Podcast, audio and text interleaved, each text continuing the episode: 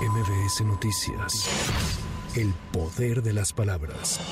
La ministra presidenta de la Suprema Corte de Justicia de la Nación, Norma Piña, externó su disposición de participar en un diálogo con los coordinadores parlamentarios de la Cámara de Senadores para abordar el tema de la extinción de los fideicomisos. En un oficio, la ministra Norma Piña pidió que de concretarse la invitación, se defina el marco normativo de cómo se desarrollará dicho diálogo entre ambas partes, así como las condiciones de este, con el fin de que se dé por la vía institucional adecuada y competente.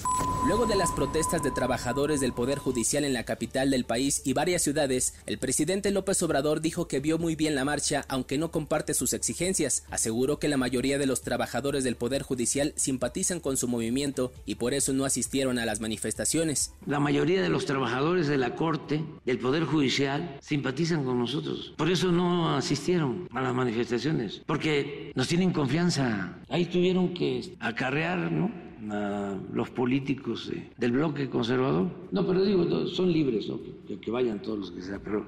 Además, el presidente López Obrador reveló que tras la reunión que tuvo este fin de semana con presidentes de América Latina y el Caribe, se acordó en insistir en llevar a cabo una cumbre bilateral entre Cuba y Estados Unidos. Solo en el caso de Cuba, que no hay esta relación, este diálogo bilateral, fue precisamente uno de los acuerdos del encuentro de ayer, el se promueva el diálogo bilateral entre Estados Unidos y Cuba para ponerse de acuerdo y resolver los eh, temas pendientes, sobre todo lo relacionado con el bloqueo a Cuba.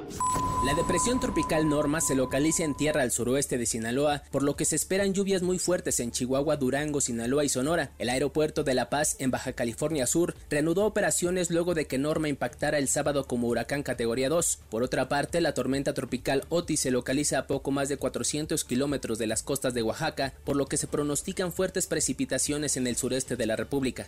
El ministro de Economía de Argentina, Sergio Massa, y el candidato independiente Javier Milei participarán en la segunda vuelta de las elecciones presidenciales argentinas. Sergio Massa obtuvo el 36.7% de la votación, mientras que Javier Milei el 30% de los sufragios. La candidata de oposición Patricia Bullrich obtuvo el 23% de los votos, por lo que quedó fuera del balotaje, el cual se llevará a cabo el próximo 19 de noviembre. Para MBS Noticias, Giro Montes de Oca. MBS Noticias. El poder de las palabras.